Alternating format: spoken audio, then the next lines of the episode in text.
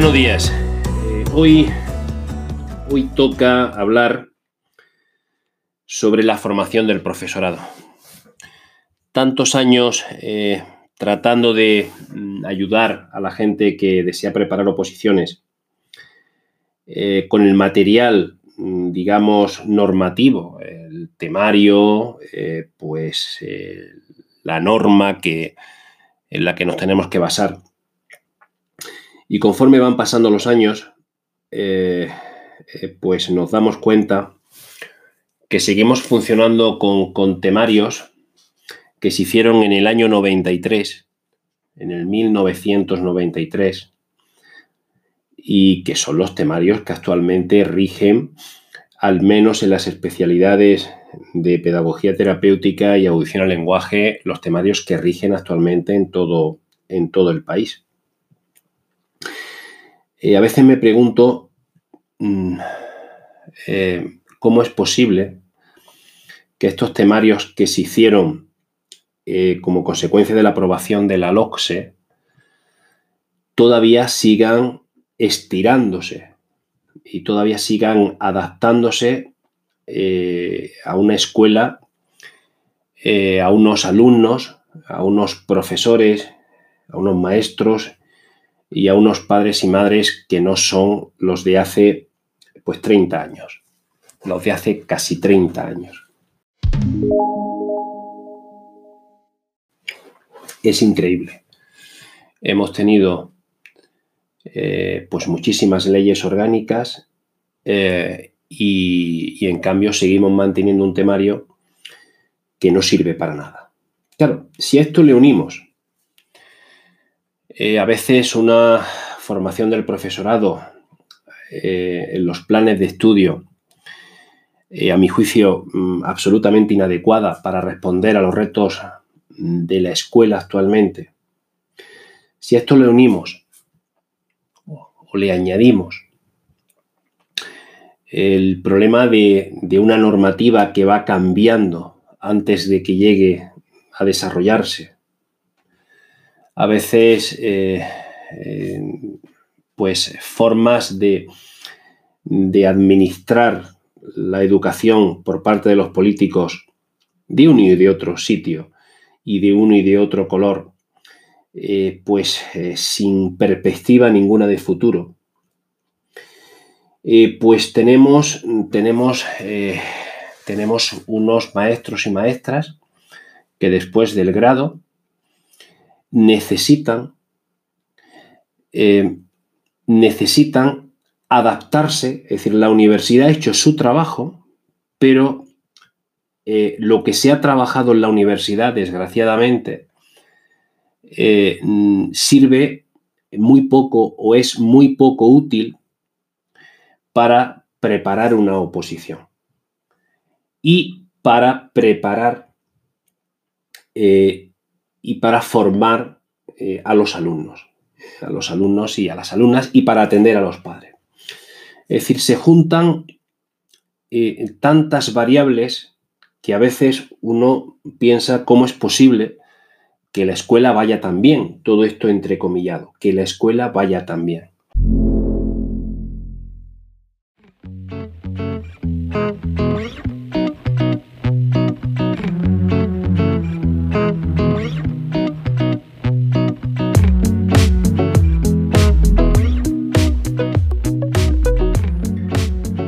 Es increíble, mm, bueno, pues eh, los años que, pues, corrigiendo temarios, corrigiendo exámenes, corrigiendo resúmenes de la gente, es increíble cómo eh, hay maestros y maestras que, tienen un título eh, y además con buena nota en el grado y que cuando hacen o se les revisa el primer resumen para comprobar cómo redactan, cómo eh, qué tipo de vocabulario utilizan, mm, cómo se desenvuelven en algo que es inherente eh, a ser maestro, que es el, escribir.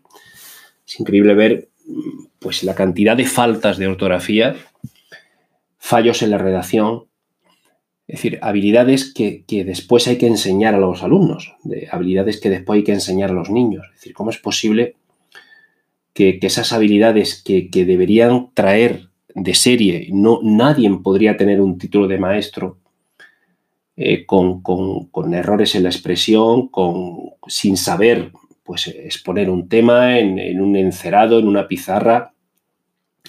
Eh, nadie, podía, nadie, a mi juicio, debería tener el título de maestro o de maestra si, si no sabe escribir o si tiene errores ortográficos. Nadie pues gran parte de esto no lo tienen, eh, gran parte de, la culpa no, indudablemente no la tienen los maestros y, a los que se le da el grado. A mi juicio lo tienen aquellos que hacen las normas. A mi juicio también hay una responsabilidad de la universidad, qué criterios de evaluación se utilizan. Es decir, qué habilidades en este mundo de competencias que le pedimos a los niños, qué competencia se le pide al profesorado es viable que un profesional de la educación pueda enseñar a escribir, pueda enseñar a leer cuando él mismo adolece de esas habilidades? ¿Esto cómo se puede explicar?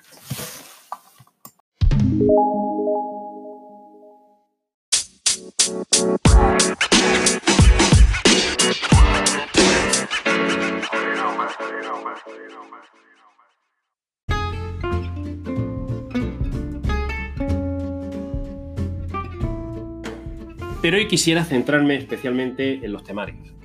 En los temarios.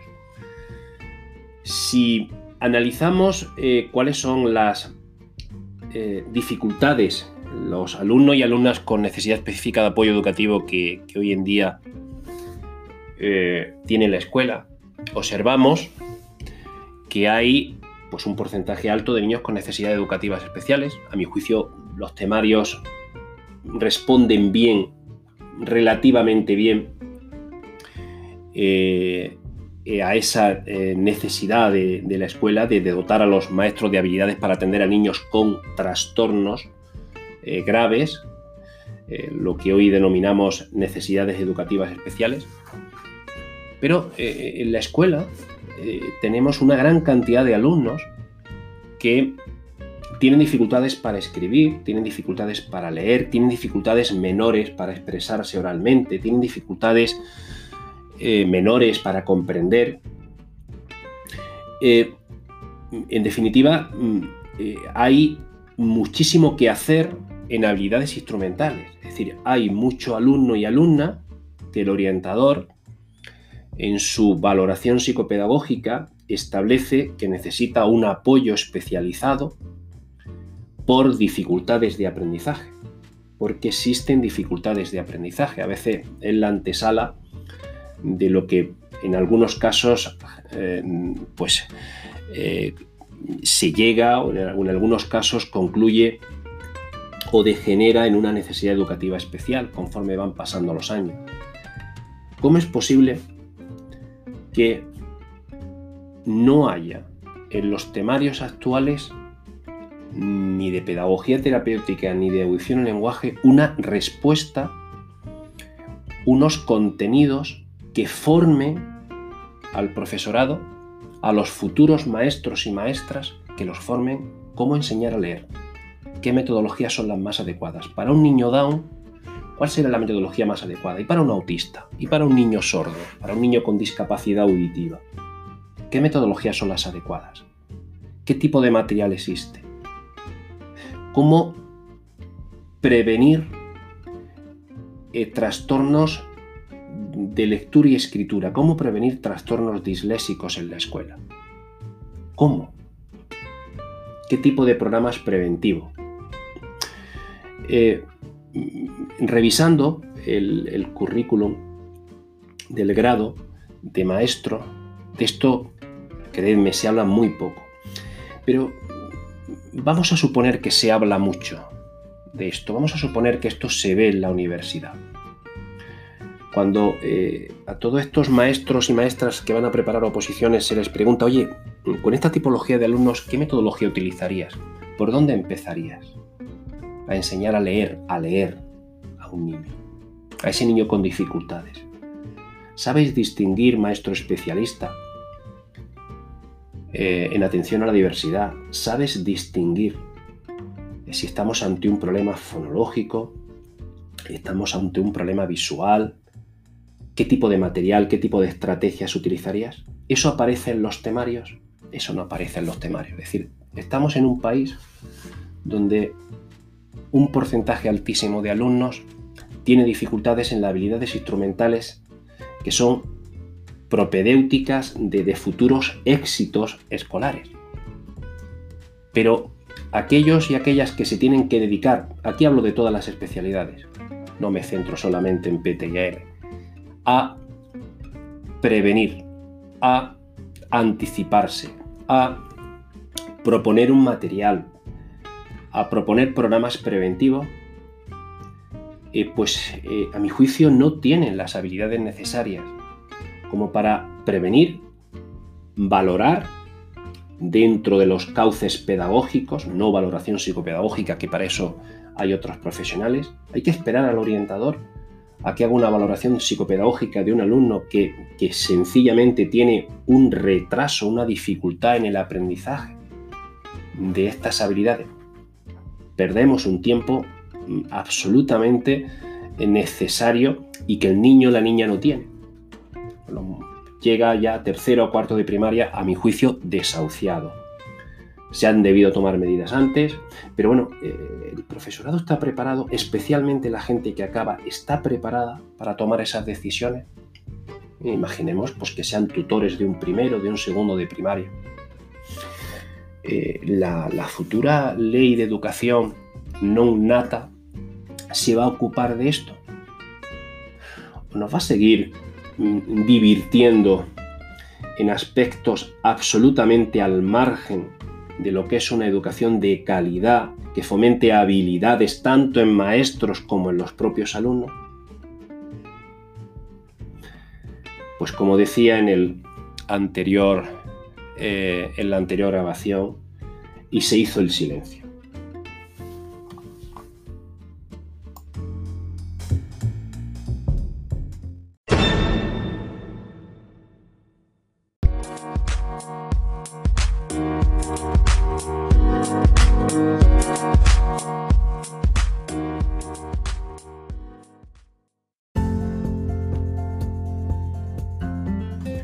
Estas dificultades que antes comentábamos de aprendizaje, eh, mucho más comunes en la escuela que los propios, las propias necesidades educativas especiales. La normativa en Andalucía establece que, los maestros de PT y AL son competentes en el abordaje de dificultades eh, de aprendizaje. Creo que hay más alumnos valorados en los últimos años por los equipos de orientación educativa de, con dificultades de aprendizaje que alumnos valorados con necesidades educativas especiales. Eh, bueno, si no aparecen en el temario la respuesta educativa, contenidos necesarios para que la gente, los maestros y maestras, los futuros profesionales de la educación, eh, pues tengan las habilidades necesarias para trabajar esos contenidos, no aparecen, no están, ni desgraciadamente se les espera pues no hay más remedio que desde la preparación realizar casos prácticos, eh, intervenciones, eh, entrenamiento para eh, formar, dotar de habilidades que son absolutamente prioritarias en esos niños, absolutamente prioritarias.